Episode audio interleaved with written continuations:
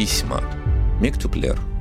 Селям алейкум. Это подкаст Мектюплер, в котором мы рассказываем истории в письмах. Я Наджия Фими. А я Заир Баккал.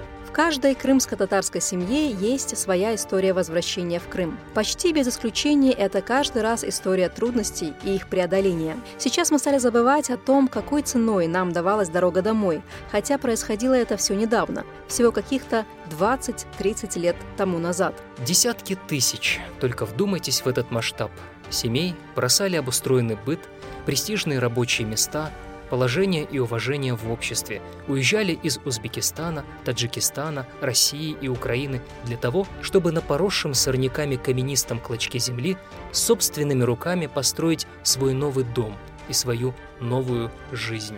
Что думали, чувствовали, переживали члены этих семей, старики, жены, дети. Хорошо, когда со временем дом был построен, дети выросли и нашли свое место в жизни, создали семьи, а старики на склоне лет радовались возможности жить и умереть на родной земле.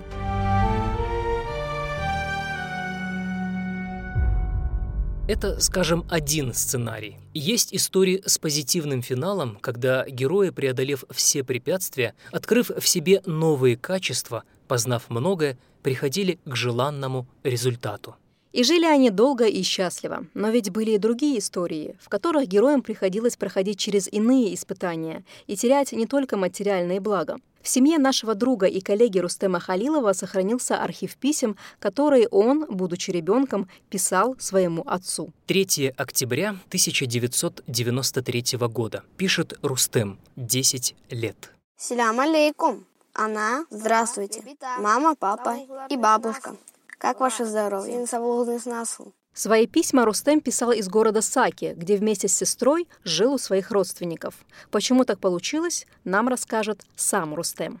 Эти письма охватывают а, примерно 93, 94, 95 годы, но в основном они датированы 93 годом. И эти письма рассылались в разных направлениях. В первую очередь это направление из э, Саки в Донецк и э, из Донецка в Саки. В общем, э, было несколько семей. Семья моя, Моего отца звали Нариман, мою маму зовут Эльмира. Мы жили в Донецкой области по той причине, что мой отец был военным. В то время, о которых идет речь в большинстве писем, я с моей родной сестрой младшей Алие жил в Саках у моих бабушки и дедушки, которых звали Леви Зай Талгат. Я с сестрой жил у них по той причине, что отец очень сильно болел, находился в больнице очень долгое время продолжительное в Донецке. Эта история такая, что э, у дедушки с бабушкой это не родные для нас по крови, скажем так, это двоюродные дедушка с бабушкой, но они были очень близки и моим родителям, и мне, потому что э, у них не было своих детей, и они еще моего отца там какое-то время воспитывали, еще в Узбекистане это было, он жил там у них э,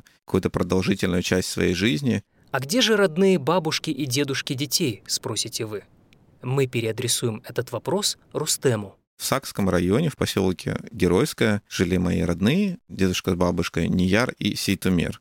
Ну, там просто более сельская жизнь, и когда родители выбирали, очевидно, они руководствовались тем, чтобы их дети на какое-то время, пока родители борются с болезнью, э, жили в городе, а не в селе, и для их учебы это было бы лучше. Понятное дело, что в квартире, в которой я жил в городе Саках, было комфортнее, чем в доме в селе Геройском, который еще тогда только не так давно купили, получается, и еще достаточно большое количество вещей в нем следовало проделать. Например, провести газ, построить ванную комнату, об этом тоже упоминается в письмах. Например, в доме, в котором находился в поселке Геройское, там э, э, не было ванной комнаты. Я сейчас даже не могу припомнить, где же там вообще купались. Может быть, где-то на улице и только летом, в теории, люди, которые продавали этот дом. Но вот э, ванную комнату уже строили в 90-е, только пристраивал дедушка. Если вы думаете, что Крым в 90-е годы, особенно в первой части десятилетия, походил на нынешние, то вы зря так думаете. Это были очень сложные годы для крымских татар. Первые годы возвращения и обустройства, как сейчас бы сказали, в токсичной среде. Чтобы лучше понять контекст, э, в который развивалась наша история, предлагаю подключить к нашему рассказу специалиста, политолога, социолога Алиме Апселямову. Селям алейкум.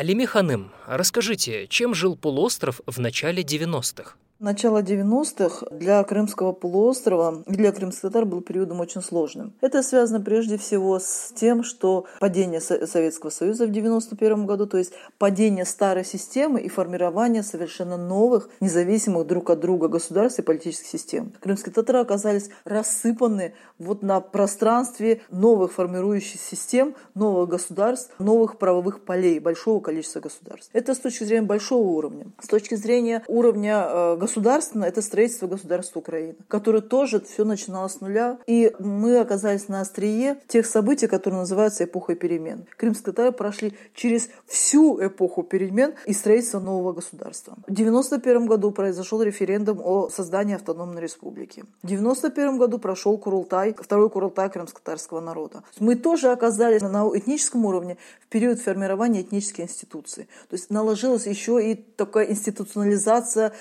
этничности крымско-татарской. И то, через что прошли все крымско-татарские семьи, период возвращения был периодом экономического упадка. Еще один фактор, который очень сыграл деструктивную роль, отсутствие возможности получить жилье либо строить жилье. Помните 90-е годы, период самозахватов.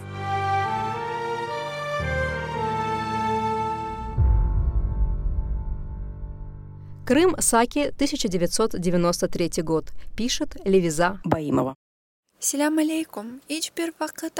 Здравствуйте, Нияр, Нариман и Эльмира. Постоянно в мыслях о вас. Каждому из вас шлю приветы, целую и желаю здоровья. Пусть Аллах даст Нариману здоровье, чтобы лечение прошло хорошо и с пользой, и с помощью Аллаха все у него наладится. Нариман, сынок, у нас только одно желание, чтобы ты поправился. Пусть Аллах помогает тебе и облегчит твои дела. Днем и ночью ложимся и встаем с мыслями о тебе. О детях не беспокойтесь. Учится хорошо. Рустем приносит 4 и 5. Алие учительница хвалит. Нияр, внутренний ремонт в вашем доме завершился. Побелили и покрасили. Если вы обратили внимание, переписка семьи, включая детей, велась на крымско-татарском языке в нашей семье таким катализатором, который боролся за сохранение языка, был именно отец. В одном из писем, кстати, можно увидеть, как мы э, ведем переписку о том, как переводится слово «дятел». Я где-то нашел этот перевод и ему об этом писал. Из письма Рустема родителям. Саки, 1994 год. Баба, Отец, в прошлом письме вы спрашивали меня, как по-татарски будет дятел? Дятел-то по-татарски будет. Так, так куш.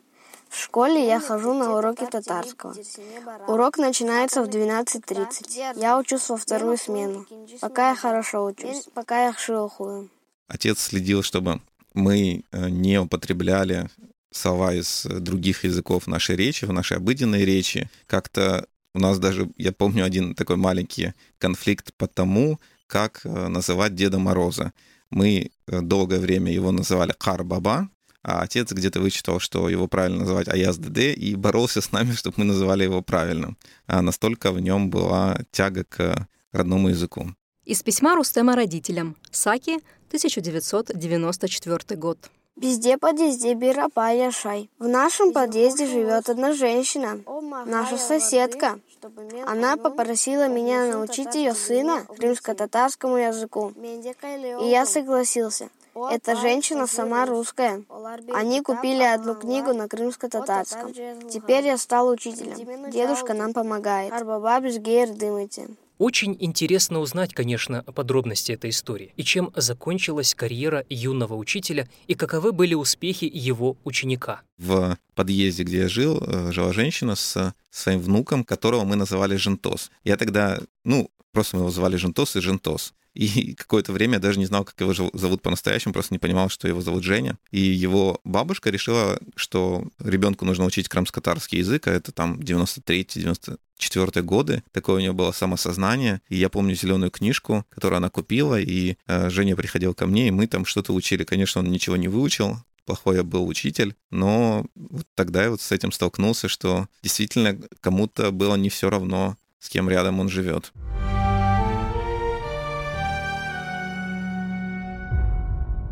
Вы слушаете подкаст «Мектюплер», в котором мы рассказываем истории в письмах. Я Наджия Фими. А я Заир Баккал. И сегодня мы читаем письма семьи Халиловых.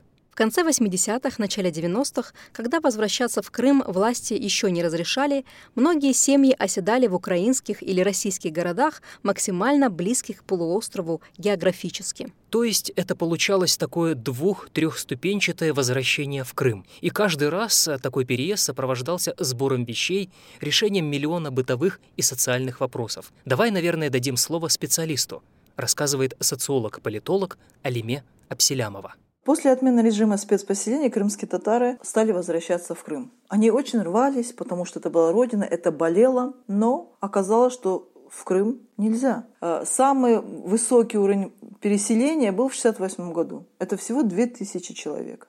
Мы понимаем, что это было очень мало. И такие темпы крымские татар совсем не устраивали. Поэтому в конце 60-х годов крымские татары брали свои семьи и приезжали в Крым, но здесь не получилось, и они оседали в Херсонской области, в Краснодарском крае. И таким образом растянутое на годы двух, двух-трехэтапное возвращение в Крым. Мы говорим о том, что из Средней Азии возвращались в Украину и на Кубань, и потом только возвращались в Крым. Наша семья, например, вернулась именно так. В 79 году мы переехали на Кубань, а в 93-м вернулись в Бахчисарай, откуда родом моя бабушка. Если мы будем говорить о возвращении само по себе, то можем отметить, что это уникальное в истории, наверное, в истории вообще событие. Прежде всего, оно уникально тем, что это глубокая мотивация ценности Земли. Мы возвращаемся к себе, мы возвращаемся домой. Вот эта глубокая мотивация и отличает процесс возвращения крымских татар в Крым. Ценностью Крыма самого по себе. Нужностью его для каждого татарина. Даже для того, который здесь не родился.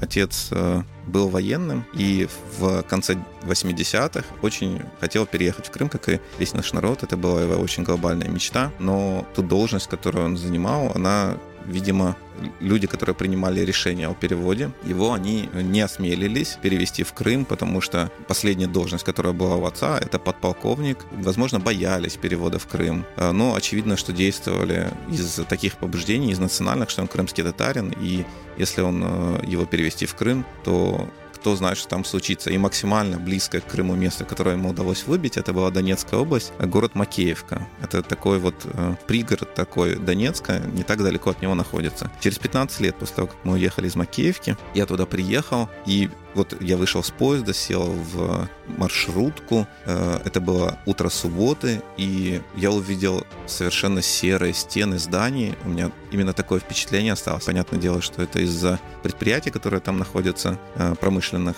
В тот момент я подумал, какой разительный контраст, должно быть, ожидал моих родителей, которые вот из э, солнечного Узбекистана приехали в город, в котором стены были закопченные. Наверняка для них это было очень и очень непросто.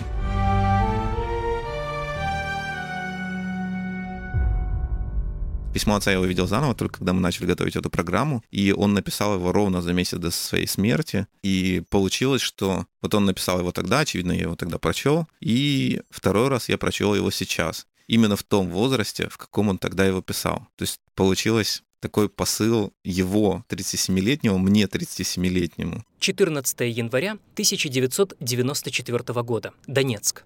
Пишет Нариман Халилов. Здравствуйте, мои любимые дети. Это письмо вам пишет ваш отец. Пишу лежа. Я очень по вам соскучился. Каждый день думаю только о вас. Если операция пройдет удачно, и к лету я выйду из болезни, я возьму вас, двух попочек, и мы будем гулять по Крыму. Увидим с вами Севастополь, съездим в Ялту. Я запомнил, когда я видел отца в последний раз, и это произошло потому, что я впервые увидел в своей жизни в первый и последний раз, как он плачет. А, это было летом, мы были у э, бабушки с дедушкой, мы гостили, и он садился в поезд, и э, поднявшись на поезд, уже проводив нас, мы стояли на перроне, он впервые заплакал, он тогда еще не знал, что фактически он нас больше никогда не увидит.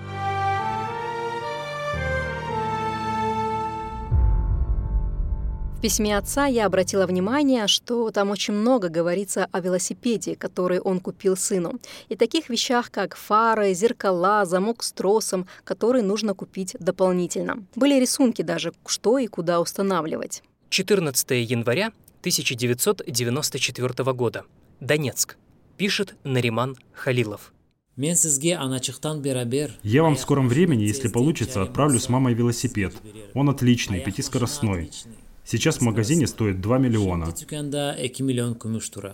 Отец, ну, там получил откуда-то деньги, возможно, зарплату, по-моему, это его была. И он сказал маме, чтобы она пошла и купила мне самый-самый дорогой велосипед, который там вообще продается. И это продавался пятискоростной велосипед, на то время очень крутой. Понятное дело, что он должен был использоваться для каких-то гонок, для каких-то э, спортивных состязаний, но никак не для того, чтобы разъезжать на нем по селу. Очень быстро я эти колеса э, алюминиевые тонкие, очень хорошие для хорошей дороги, для спорта. Погнул, конечно, разъезжая по всяким ухабам и ямам. И очень долгое время для меня оставалось нормой, что ты просто едешь на велосипеде, у которого колеса в виде восьмерки. Я думал, что это нормально, и у всех велосипедов так.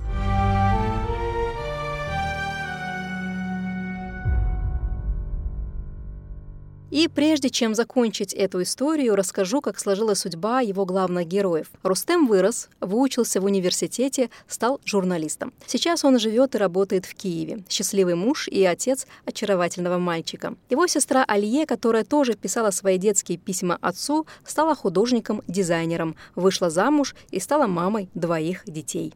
На днях общались с Рустемом, и он рассказал, что сын попросил купить ему велосипед. Не пятискоростной, конечно, но подозреваю, что ребенок еще маленький и не знает, что такое скорости и алюминиевые колеса, которые так легко погнуть. А вы слушали подкаст «Мектюплер», в котором мы рассказываем истории в письмах. Над проектом работали Рустем Халилов, Наджие Феми, Заир Бакал, композитор Усиин Бекиров –